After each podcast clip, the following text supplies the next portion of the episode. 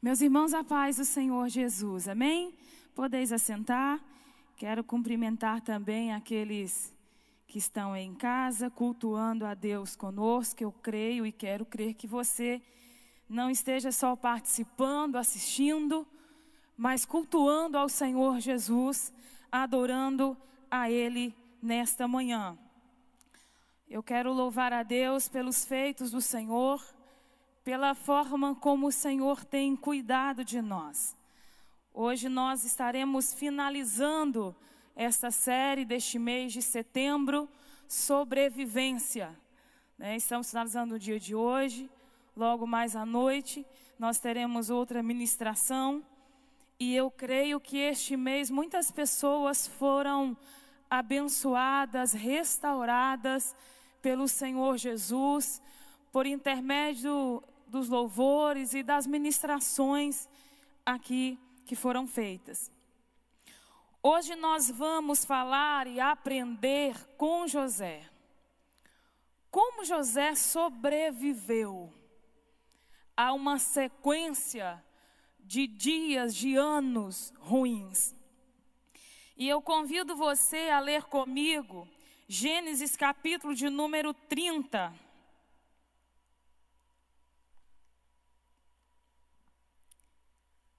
Capítulo de número 30, versículo 22 até o 24, na parte A. Diz assim: Lembrou-se Deus de Raquel, ouviu-a e a fez fecunda. Ela concebeu, deu à luz um filho e disse: Deus me tirou o meu vexame, e lhe chamou José. Pronto, já deixei o negócio cair aqui. Meus irmãos, nós estamos vivendo nos últimos meses, o mundo está sendo, obrigada, está sendo massacrado por uma grande crise. Tal crise que atinge. Espera aí. Atinge a nossa vida. Não é esse slide aí que eu quero. Deixa eu tentar controlar aqui que é melhor. Atinge a nossa vida, atinge a economia, atinge a política, atinge o mundo como todo. Alguns artigos que foram publicados nesse período de pandemia do novo coronavírus, mostra o impacto que o isolamento social provoca na saúde mental da população. Mas outros artigos mostram também que não só o isolamento social, mas o desemprego, a diminuição das suas rendas, isso também são fatores que estão ligados ao surgimento de sintomas depressivos e ansiosos, ansiedade, ansiedade exacerbada. E isso tem deixado algumas pessoas inseguros e cheios de medo, de pavor às vezes. Nós estamos sempre falando, o pastor tem falado isso aqui de forma recorrente.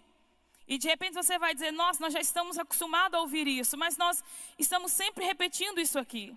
Nós não estamos imunes às crises.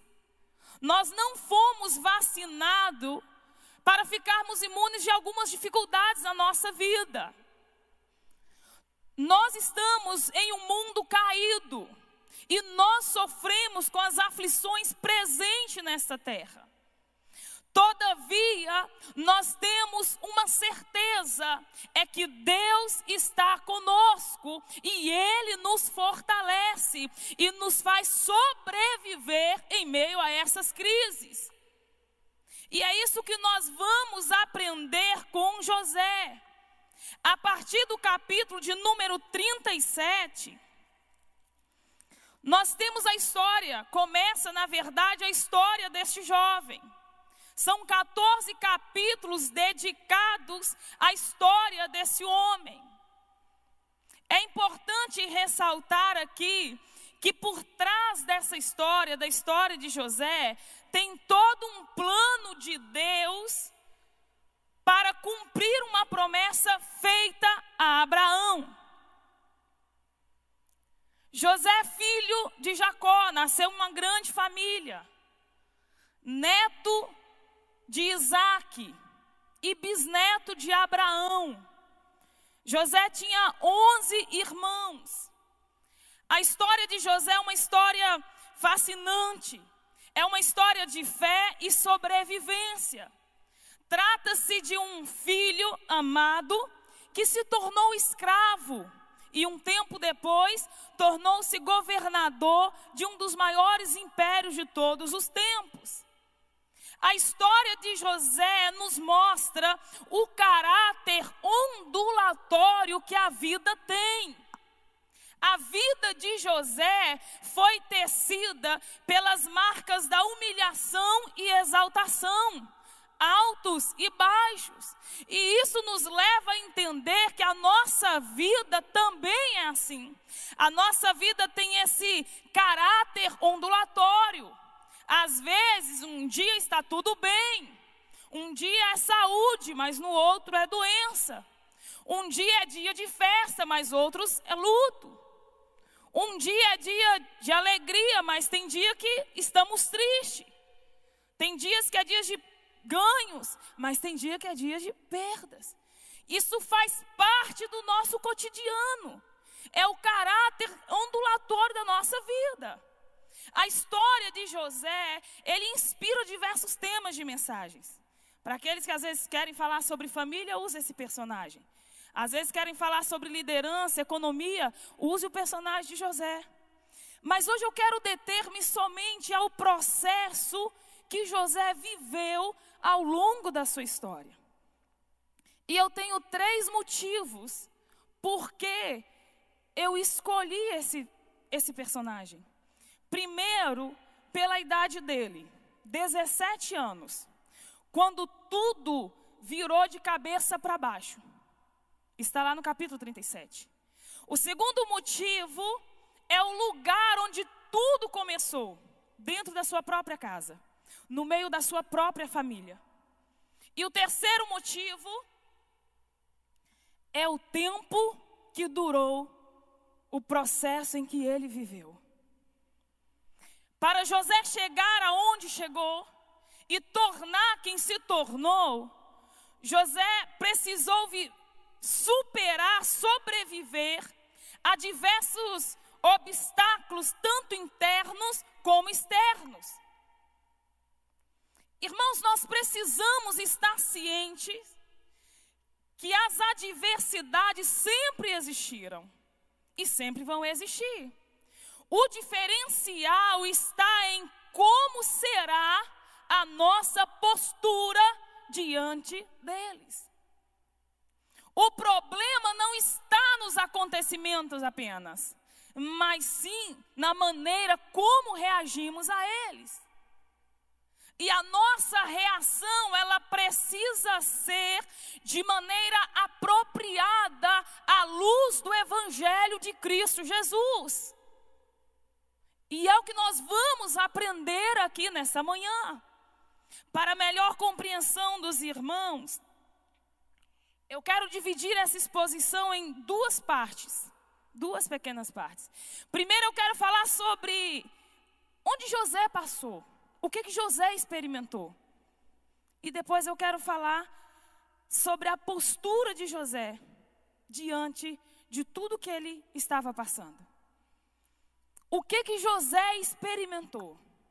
José experimentou o ódio, a rejeição e o desprezo. Dentro da sua própria casa, capítulo 37 vai dizer isso para nós.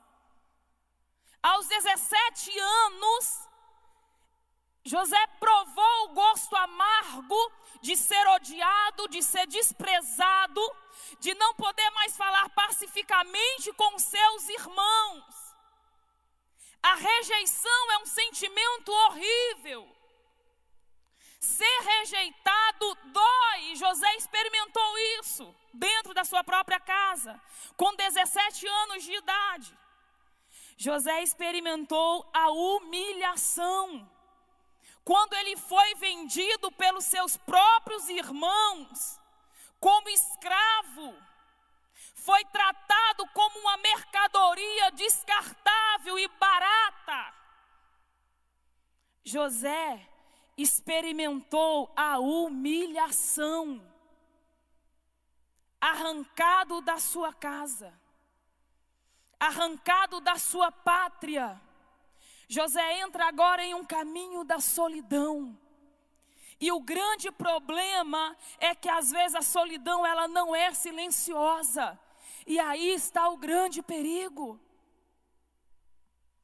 Quando José chega no Egito, ele vai para o Egito, é vendido, sem nome, sem dignidade, e lá José é colocado num balcão para ser revendido, e ele foi vendido para Potifar, começou a trabalhar na casa de Potifar como escravo, diz a Bíblia que ele prosperou porque Deus estava com ele mas logo ele experimentou o cálice amargo da injustiça.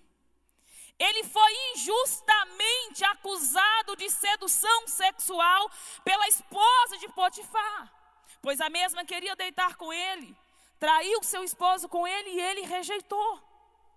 E ele vai para uma prisão de forma injusta, acusado do que não fez, sem direito de explicar sem direito de defesa. José experimentou a ingratidão. Ele estava preso com diversas pessoas e havia o copeiro e o padeiro de Faraó que estava preso com ele. E os dois um dia tiveram um sonho. E José, vendo que eles estavam tristes, José perguntou a eles, eles contaram o sonho e José interpretou aquele sonho. E como José disse, aconteceu. E um dia o copeiro é liberto. E José disse assim: Olha, quando você estiver diante de Faraó, faz menção do meu nome. Mas a Bíblia diz lá no versículo 23 do capítulo 40 que o copeiro se esqueceu de José quando foi liberto. A ingratidão, ela dói, ela é amarga.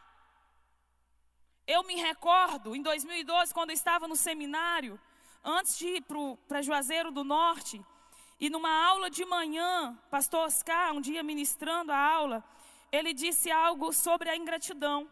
Ele diz: Meus filhos, vocês vão para o campo, vocês vão experimentar e provar assim, coisas maravilhosas, extraordinárias, mas tem algo que vocês não estão imune.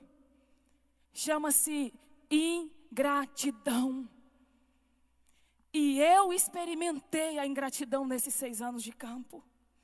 A ingratidão dói. Rejeição, humilhação, solidão, desprezo, injustiça, ingratidão. Foi isso que José experimentou por 13 anos.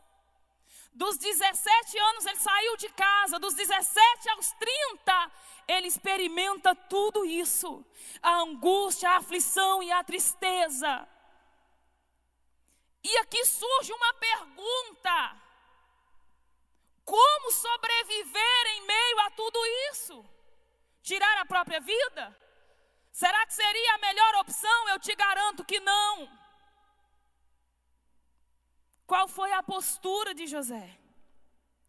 E esses dias que eu estava estudando para ministrar, eu fiz uma pesquisa assim bem rápida com alguns jovens. E eu coloquei um enunciado contando um pouco sobre a história de José, por onde ele tinha passado, o que, que ele havia experimentado. E eu fiz a seguinte pergunta: Como você ia lidar com uma situação como essa? Você conseguiria gerenciar tudo isso? jovens de várias idades. Alguns me disseram: hoje talvez eu conseguiria. Alguns anos atrás, não. Outra me disse: se isso fosse alguns anos atrás, eu daria um fim. Mas hoje eu conheço o Evangelho. Mas teve outras pessoas que me disseram: não, eu não daria conta. Eu não ia saber gerenciar tudo isso. Qual foi o kit de sobrevivência de José? Primeira coisa, convicção. Foi falado na série, mês passado, sobre convicção. Que as convicções, elas moldam, estruturam os nossos pensamentos. Irmãos, nós precisamos de convicções. Célia, convicção de quê? Eu quero te dar pelo menos três. Nós não temos tempo para falar muito sobre isso. Mas nós precisamos de convicção de quem somos, onde estamos e para onde estamos indo. Toda vez que alguém é abraçado por uma situação adversa, por um dia escuro, essas perguntas são feitas: quem eu sou? Para onde eu vou? O que, que eu vim fazer aqui? Para onde eu estou indo? E algumas vezes essas perguntas elas ficam sem respostas. A verdade é que nós precisamos estar alinhados à palavra de Deus. E é libertador quando nós nos alinhamos com a palavra de Deus e entendemos quem somos em Cristo Jesus. O conhecimento de Deus e o nosso relacionamento com Deus, entenda isso o conhecimento de Deus e o nosso relacionamento com Deus nos dá um entendimento muito claro de quem somos, aonde estamos e para onde estamos indo. Tenha convicção de quem você é, quem somos, isso é muito importante para nós. Quem somos? Nós somos criados por Deus.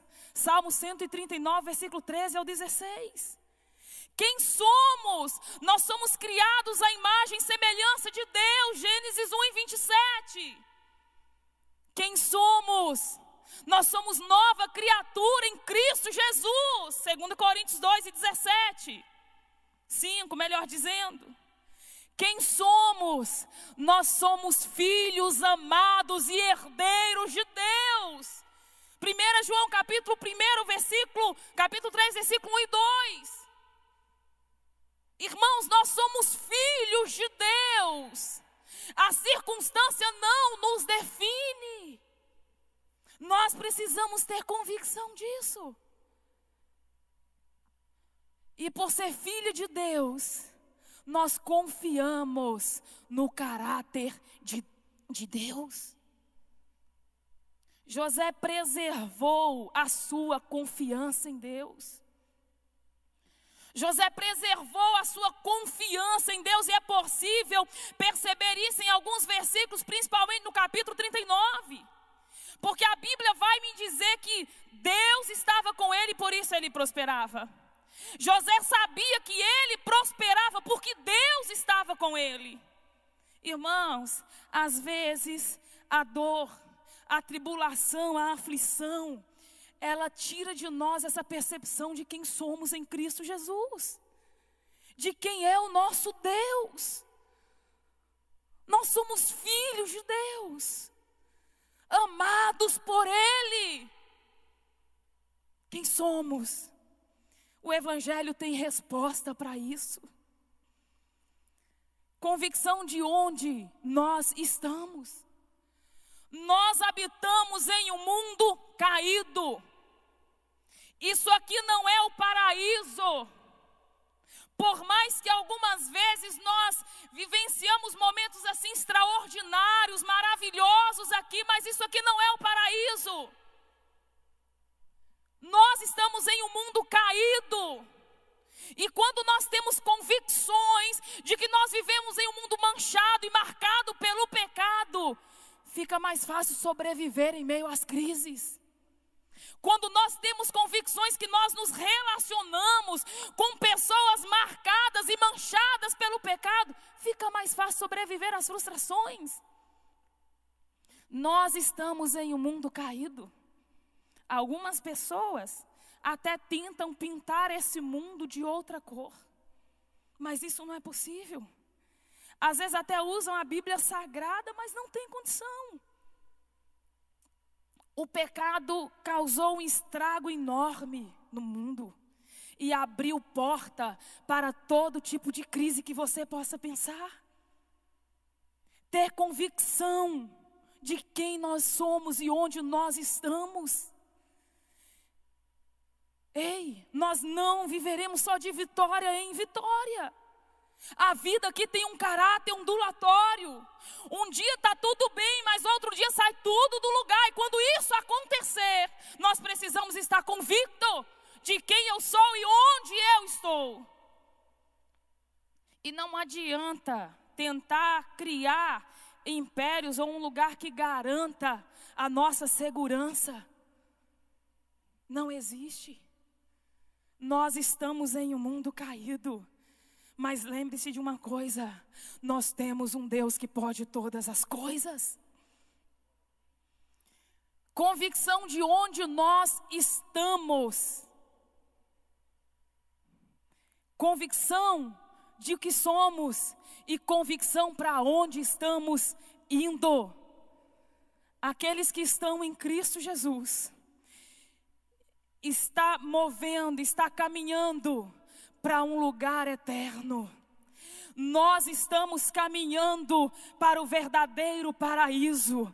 Deus já preparou algo é inabalável para nós. Nós estamos caminhando para o verdadeiro paraíso e quando nós chegarmos lá, nós não seremos expulsos de lá. Quando nós estivermos lá, não haverá mais dor, não haverá mais fome, não haverá tristeza, não haverá luto.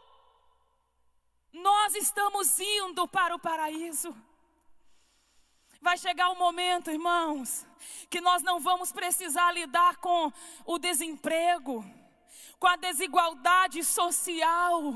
Não vai chegar um momento em que nós não vamos precisar ficar lidando com, com tristezas, com, com divórcio, com lutas, não. Porque nós estaremos no paraíso com o Senhor onde não haverá diagnóstico de doença. Nós estaremos para sempre com o Senhor.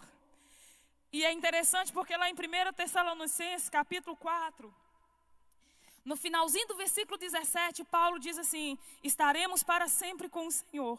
E no versículo 18 ele diz assim: consolai-vos uns aos outros com esta palavra.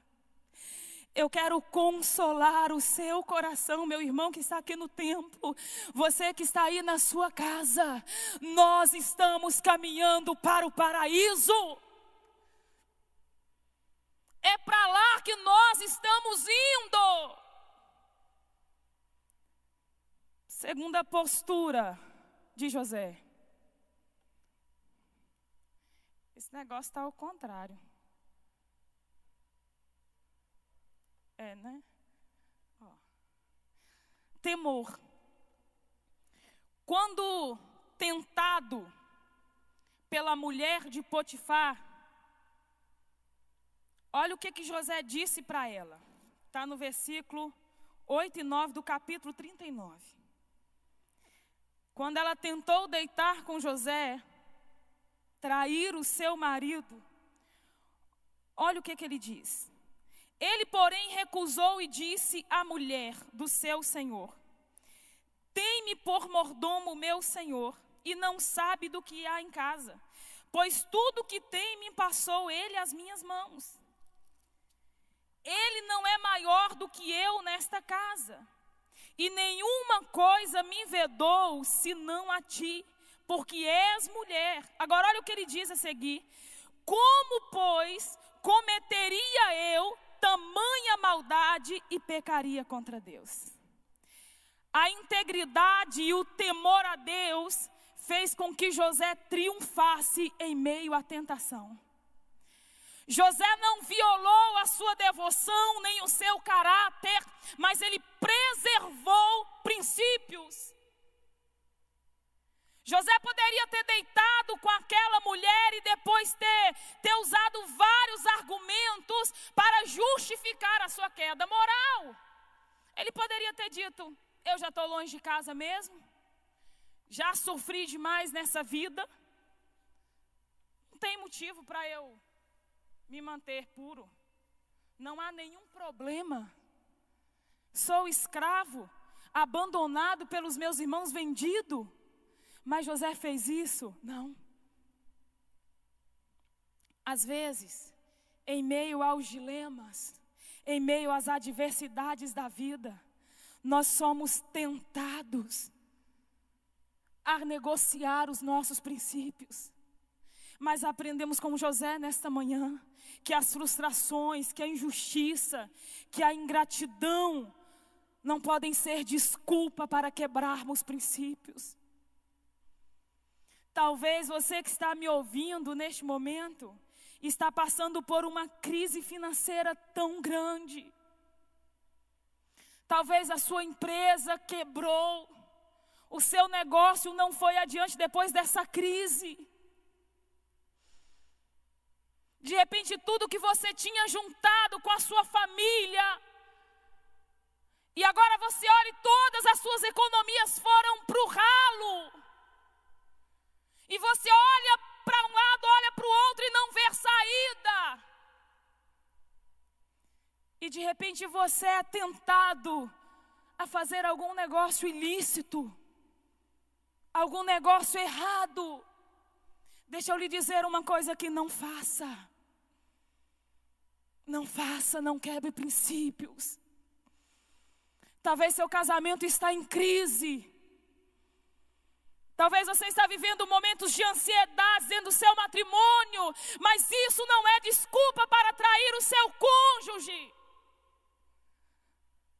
O temor a Deus é um meio para sobreviver em meio ao caos. Quantas pessoas que no momento de crise, no momento de ansiedade, depressivo, tomaram decisões erradas. E depois, mais tarde, eles se recuperaram, ficaram bem das suas crises. Mas eles nunca, nunca recuperaram, nunca conseguiram reparar o estrago que a falta de temor a Deus causou. A falta de temor a Deus estraga a nossa vida. O temor a Deus é um meio para sobreviver em meio ao caos. O temor foi a postura adotada por José quando ele foi tentado, quando ele estava no furacão. A terceira postura de José. Eu disse primeiro convicção, eu disse temor. Terceira postura de José, imaginação. Imaginação bíblica e profética. E quem participou aqui do CTPI, agora desse ano, vai lembrar dessa palavra.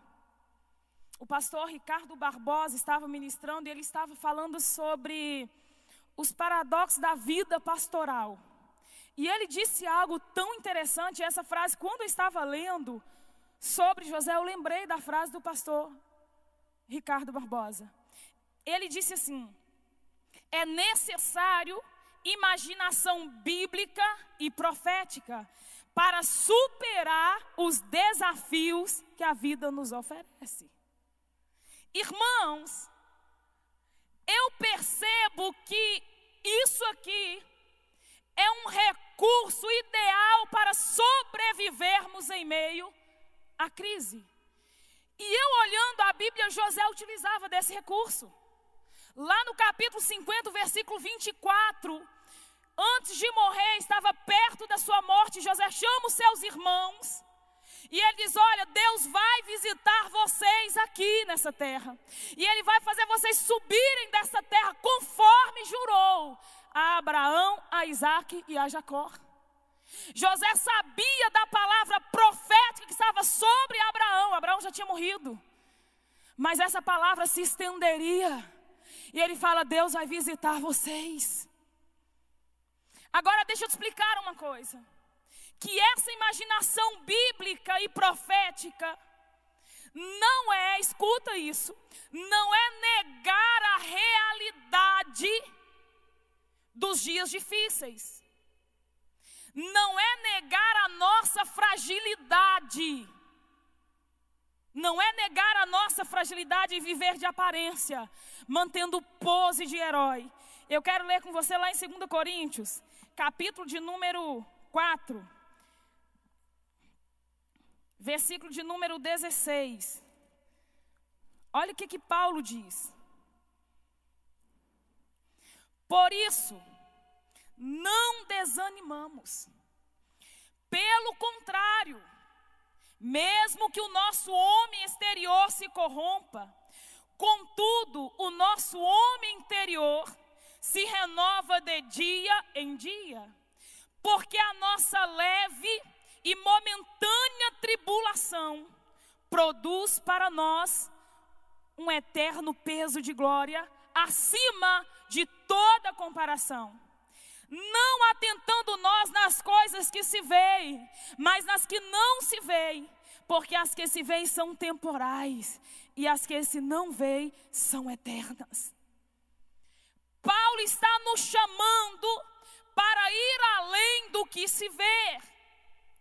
Paulo está nos ensinando a prestar atenção nas coisas não visíveis. Paulo está nos ensinando a viver a partir daquilo que eu não vejo. Essa imaginação bíblica e profética é focar não naquilo que vejo, mas naquilo que é eterno. Se nós lermos em Romanos 8 e 18, ele vai dizer assim: porque as aflições porque para mim tenho por certo que os, as aflições do tempo presente não pode ser comparado com a glória que em nós há de ser revelado. Preste atenção nisso aqui. As aflições, o sofrimento do tempo presente. Isso é uma realidade visível. Paulo não nega isso. Paulo está dizendo: os sofrimentos do tempo presente existe o que? Doença, a dor, a angústia, a tristeza. Isso é uma realidade. Porém, Paulo tem uma imaginação bíblica e profética. E ele termina o versículo dizendo: Não podem ser comparados com a glória que em nós há de ser revelado. Paulo enche a sua mente, ele nutre a sua mente com uma realidade invisível, com aquilo que ele ainda não está vendo, mas ele crê que vai acontecer. Paulo está dizendo: os sofrimentos de agora é uma realidade, é uma verdade, mas eu espero também por uma realidade invisível. Irmãos, isso aqui é precioso para nós. Isso aqui nos ajuda a sobreviver nos dias de tribulação, isso nos dá esperança. Isso nos ajuda a sobreviver os dias mais escuros da nossa alma. E eu me lembro agora de Jó, porque Jó também tinha essa imaginação. Deixa eu ler para não citar versículo errado, mas é o capítulo 19. Olha o que, que ele diz no versículo 14. Seria interessante todo o capítulo, mas nós não vamos ler. Olha o que, que ele diz no versículo 14: Os meus parentes me desampararam, os meus conhecidos se esqueceram de mim. Aí ele vai dizer mais à frente que o criado dele ele chama e não atende. Ele vai dizer que o hálito dele é intolerável para sua mulher. Essa é a realidade visível de Jó. Essa é a realidade que Jó está vivendo. Mas no versículo 25, já tem uma imaginação bíblica e profética. Que não deixa ele sucumbir, apesar de tudo que ele está passando, apesar de ser esquecido pelos irmãos, ser estranho para a família dele, ser desamparado pela família dele. É a realidade visível de Jó. Mas ele tem uma imaginação bíblica e profética, ele diz no versículo 25: Porque eu sei que o meu redentor vive e por fim se levantará sobre a terra. Irmãos, nós precisamos nutrir a nossa mente, o nosso coração com essa realidade. Isso vai te ajudar a sobreviver. Isso vai te ajudar a sobreviver em meio ao caos. Isso vai te ajudar a sobreviver em meio às injustiças, em meio à ingratidão, em meio ao desprezo. É crer nessa verdade, nessa realidade invisível. Quarta postura adotada por José: o perdão. José decide perdoar. José resolveu pagar o mal com o bem. Perdoar é deixar livre, é cancelar a dívida, é não cobrar mais. Perdoar é oferecer cura, tanto para quem ofendeu, quanto para o ofendido. E José tinha todos os motivos, todos os motivos para desenvolver um sentimento de vingança, de amargura. Mas nós vamos olhar a partir do capítulo de número 45.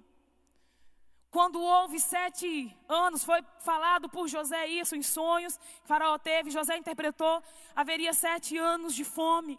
E no segundo ano de fome, o povo de Canaã já estava padecendo.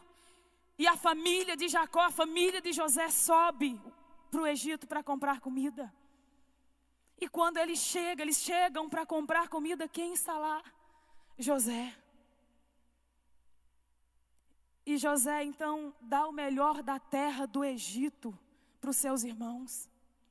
José sustenta seus irmãos e seu, seu pai. José paga o mal com o bem.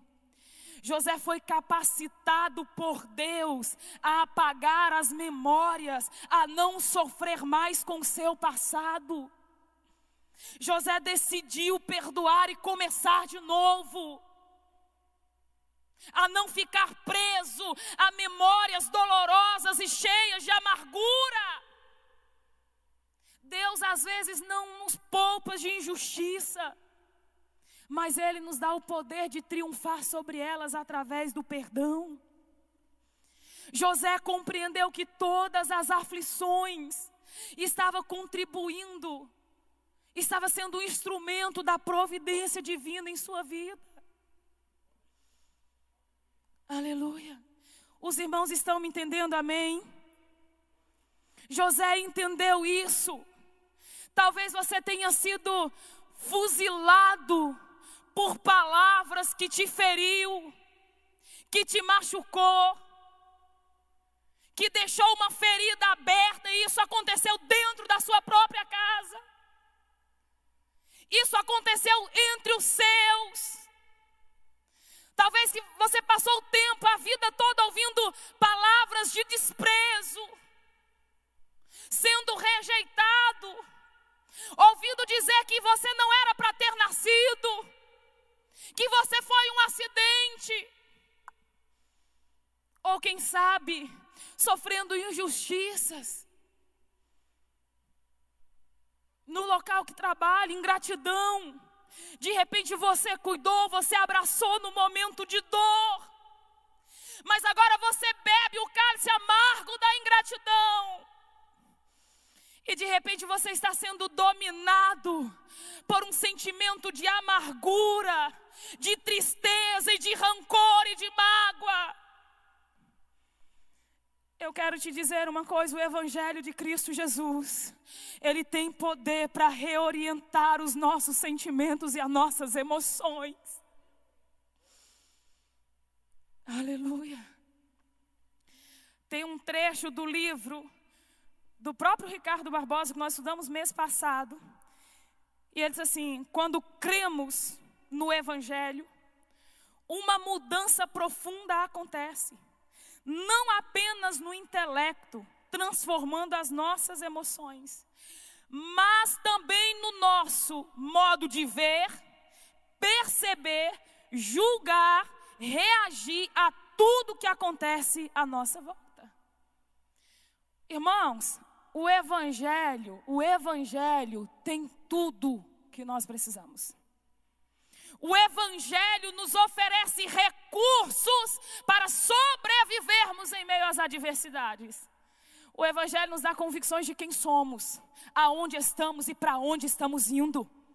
O evangelho coloca temor em nosso coração.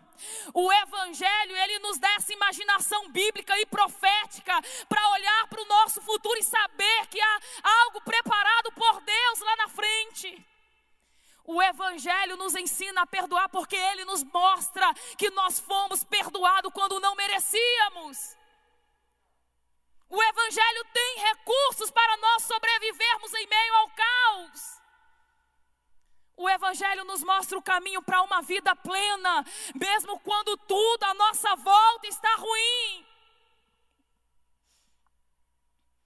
E quando esse turbilhão de pensamentos, de emoções, te confundir e tirar a sua esperança.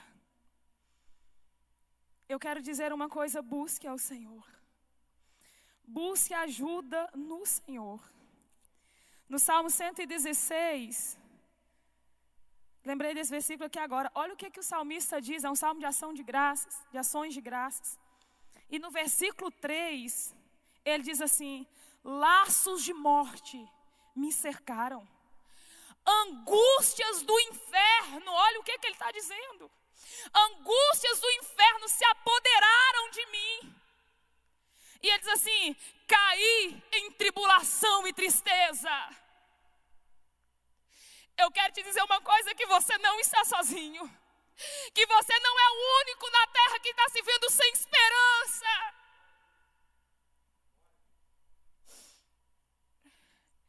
E ele diz no versículo de número 4: Então invoquei o nome do Senhor, ó oh, Senhor livra a minha alma.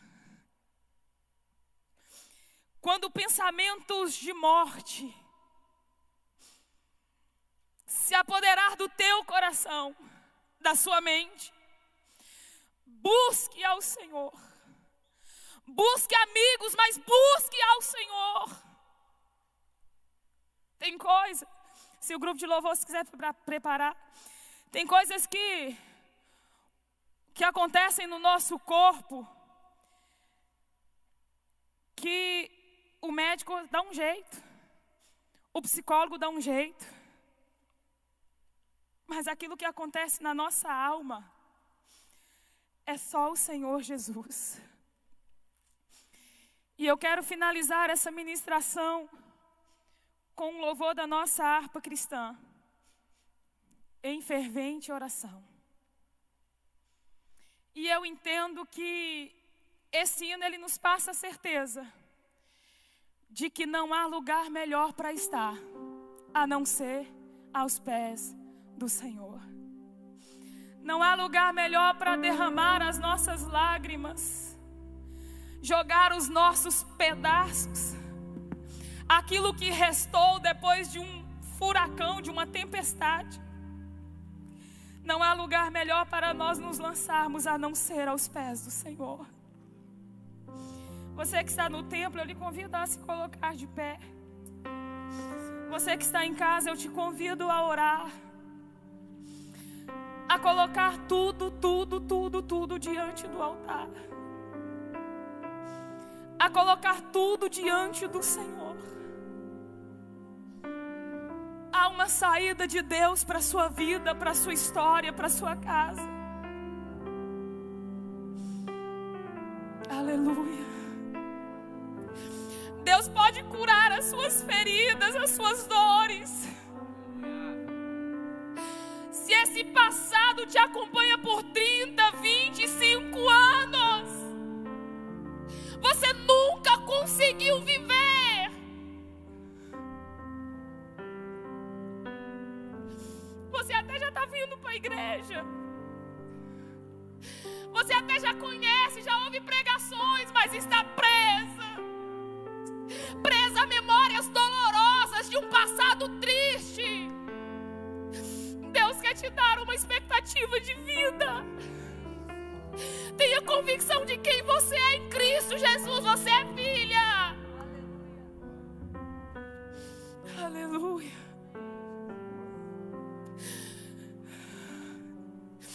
Jogue tudo, tudo no altar do Senhor nessa manhã. Derrame na presença do Senhor nessa manhã. Tem coisas na sua vida que não é o outro, não é o profissional, é Deus, é Cristo, é o Evangelho que vai fazer. E às vezes parece ser difícil, tem situação parece ser intransponível. Mas o Senhor nesta manhã está aqui. Está dizendo para você que está em casa, que não tem expectativa de vida jovem, está lançado aí numa cama com depressão, pensando em morrer. Há uma expectativa de vida que Deus tem para você.